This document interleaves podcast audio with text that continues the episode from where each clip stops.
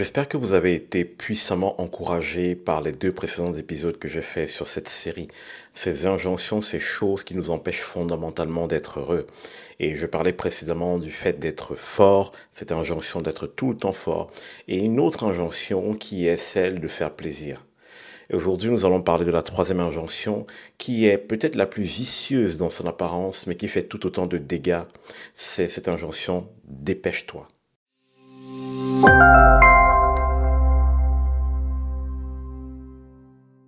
D'ailleurs, dépêchez-vous de cliquer, de vous abonner. Non, je rigole, je rigole, ne faites pas ça, il n'y a aucune urgence. Installez-vous, prenez votre temps. Aujourd'hui, on va parler de ça, le fait de se dépêcher, de prendre son temps. Alors, pourquoi est-ce que je parle de, cette injonction, pardon, dépêche-toi, qui peut être euh, pernicieuse, qui peut être délicate, qui peut plutôt détruire des choses en nous au lieu de bâtir Pourquoi est-ce que je veux parler de ça? C'est parce qu'elle est un peu partout et on ne la voit presque plus. Je vais vous prendre quelques exemples de la vie courante pour nous aider à nous rendre compte de sa présence, de son omniprésence même. Je suis sûr que certains d'entre nous avons déjà reçu dans notre boîte email un spam euh, quelque chose de style euh, votre banque vous alerte parce que quelqu'un est en train de se connecter sur votre compte et on dit vous devez vous connecter ici rapidement euh, si vous voulez empêcher cette personne de prendre votre argent. Ou alors peut-être que vous avez reçu des coups de fil. Oui monsieur il y a une promotion à moins 70% c'est maintenant c'est tout de suite. Peut-être que vous avez eu, eu dans votre vie pardon un membre de votre famille qui vous a peut-être dit, euh, tu sais, si tu m'aides pas maintenant, si tu me donnes pas tes choses maintenant, ça va être une galère pour moi plus tard, ainsi de suite. La pression de fais le maintenant, c'est tout de suite là, maintenant, dépêche-toi, cours, viens vite, fais vite. Et on peut même avoir parfois nos parents qui ont été dans ce rôle-là aussi, ou notre entourage, ou nos formateurs. Dépêchez-vous, ça va bientôt sonner, dépêchez-vous, c'est la fin de la récréation, dépêche-toi, on va encore être en retard à cause de toi, tu es trop lent, tu fais passer ceci ou cela assez vite. Je vais me calmer, je vais ralentir. En fait, vous voyez l'attitude que j'ai. Ça stresse. Ça provoque un stress. Vous imaginez si je prenais ce micro et que j'étais là devant vous en train de vous crier dessus pour que vous alliez plus vite. Ça stresse. Vous savez, ce qui est pervers dans l'effet de se dépêcher tout le temps, c'est qu'on finit par perdre l'importance et la notion de ce qu'on fait. On devient une machine, un robot qui obéit.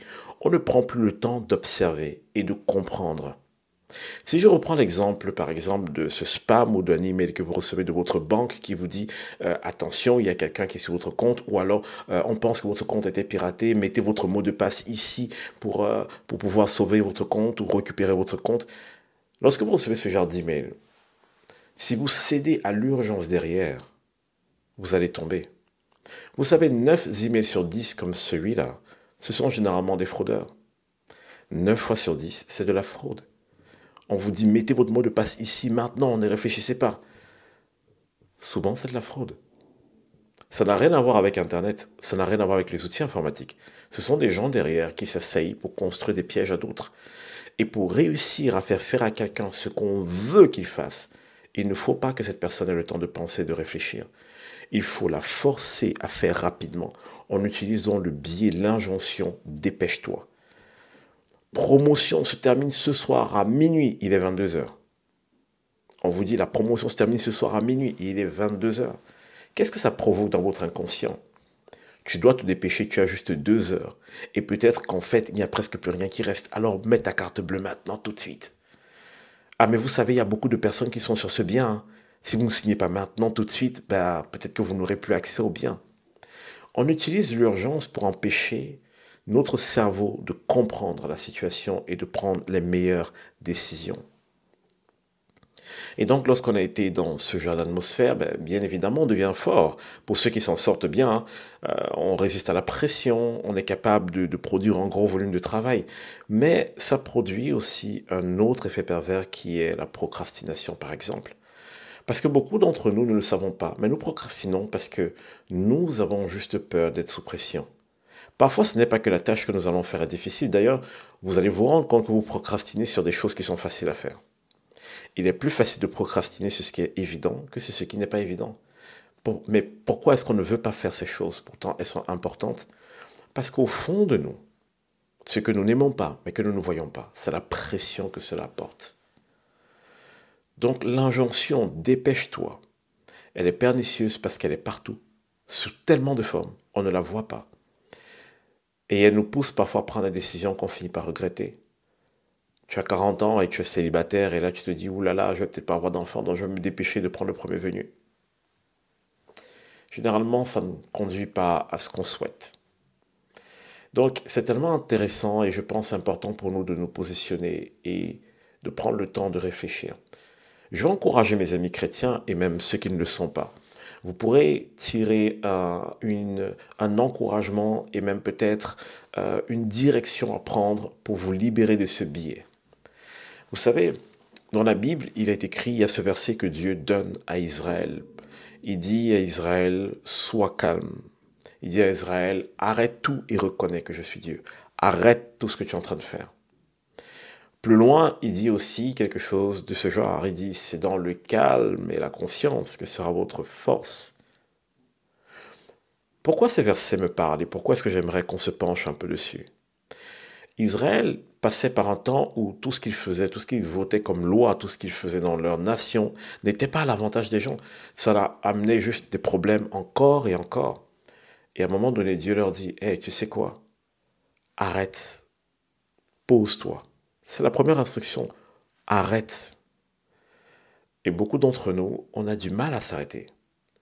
Parce que si on s'arrête, on a peur que finalement on échoue, on a peur que les autres le prennent mal, on a peur de plein de choses, mais il faut s'arrêter. Arrête-toi, arrête-toi, prends la connaissance, prends conscience de ce dans quoi tu es, comprends ton environnement. Il est important avant de prendre des décisions de s'arrêter d'abord. Ne jamais aller vers la précipitation, même quand cela nous semble parfait. Israël ne voulait pas s'arrêter. Israël ne voulait pas prendre le temps de regarder ce dans quoi ils étaient. Voilà pourquoi ils faisaient des erreurs encore et encore. Voilà pourquoi ils désobéissaient à Dieu encore et encore. Parfois dans notre vie, la désobéissance que nous avons, elle n'est pas due au fait que nous n'aimons pas Dieu ou nous ne voulons pas obéir à Dieu, pas du tout. Cette désobéissance est juste due au fait que nous ne savons pas nous arrêter et comprendre nous arrêter et voir ce dans quoi nous sommes. Nous fonçons parfois tête baissée et dans la majeure partie des cas, ça finit mal. Donc, parfois il est intéressant, il est important de juste s'arrêter et de prendre conscience des choses. Et vous savez quoi? Jésus, qui pour moi l'exemple par excellence, il ne cédait pas à la pression. Il ne se laissait pas embarquer par la précipitation. C'est même choquant de voir que quand on est venu l'appeler pour lui dire que son, son ami allait mourir, Jésus ne s'est pas précipité. Tout le monde pourrait dire, mais c'est un mauvais ami. Comment ça se fait qu'on lui dise que son ami va mourir et il ne bouge pas? Il ne s'est pas précipité. Il est allé au bon rythme. On a aussi cet exemple dans la Bible et je crois que ça peut parler à n'importe qui sur la terre, l'exemple de Marthe et de Marie. On voit Marthe qui court partout dans la maison, qui est en train de vouloir tout préparer, et on voit Marie qui est assise au pied de Jésus et qui écoute. Et Jésus dit à Marie, mais tu es occupée à tellement de choses. Il dit, pardon, à Marthe plutôt, tu es occupée à tellement de choses. Et, et à Marie, il dit, tu as choisi la bonne part. Parfois, nous mettons dix ans à faire quelque chose. Pourtant, ce qui serait intéressant, ce serait juste de comprendre d'abord l'environnement et ensuite de faire le bon choix. Imaginez que vous avez une charrette avec des roues carrées et que quelqu'un vous dit arrête, je vais t'expliquer quelque chose. Le réflexe qu'on va avoir, c'est non, c'est comme ça que j'ai toujours fait, c'est mon habitude, il faut que je fasse vite, je suis pressé, mon patron, euh, les enfants, le travail, les factures, vite, vite, vite, vite, vite.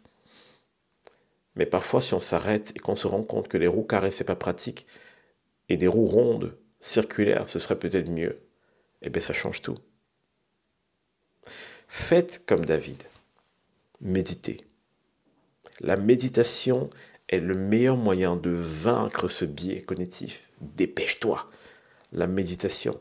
Maintenant, s'il vous plaît, je ne vous parle pas de choses où on vous dit de respirer, de... Non, pas du tout. C'est pas parce que je me calme que ça veut dire que je réfléchis. La méditation, c'est quoi? La méditation, c'est de fixer toute son attention sur une seule et même chose. Pour un chrétien, méditer, c'est quoi? Méditer, c'est fixer son attention sur la vérité de la parole de Dieu par rapport à la situation que je traverse. Donc, si vous êtes toujours dans cette urgence de faire les choses, et si vous avez souvent peur de faire, ou peur de vous tromper et que vous êtes paralysé, parfois le mieux c'est de vous asseoir et de méditer. De juste dire, ok, qu'est-ce que je dois faire? Quelles sont les options que j'ai? Quelle est la meilleure option Celle qui est la plus juste, la plus droite, celle qui est la plus honorable Quel est mon plan d'action? Et maintenant je me lève et je fais. Parfois, méditer va vous prendre 30 minutes. Mais derrière, vous allez être productif pendant 4 heures. Et parfois, ne pas méditer, ça peut vous coûter une semaine de travail. Arrêtez-vous. Prenez le temps de respirer. Le monde ne va pas s'arrêter de tourner sans vous. Ne laissez pas ce mensonge venir dans votre tête. Ne laissez pas la pression extérieure. Ne laissez même pas la pression de vos propres émotions ou de vos propres peurs vous pousser à ne pas aller à la bonne vitesse. Lorsque vous êtes sous pression, ralentissez légèrement. Méditez sur ce que vous allez faire avant de vous lancer. Cela fera une différence drastique dans votre vie. Et pour ceux qui connaissent le roi David, ben vous savez c'est ce que le roi David a fait. Le roi David prenait du temps dans la journée où il se posait, il prenait la parole de Dieu, il définissait une ligne de conduite et ensuite c'était plus simple pour lui. Il ne se laissait pas presser par les obligations royales. Il mettait d'abord en priorité ce temps pour se poser, pour méditer avant d'avancer.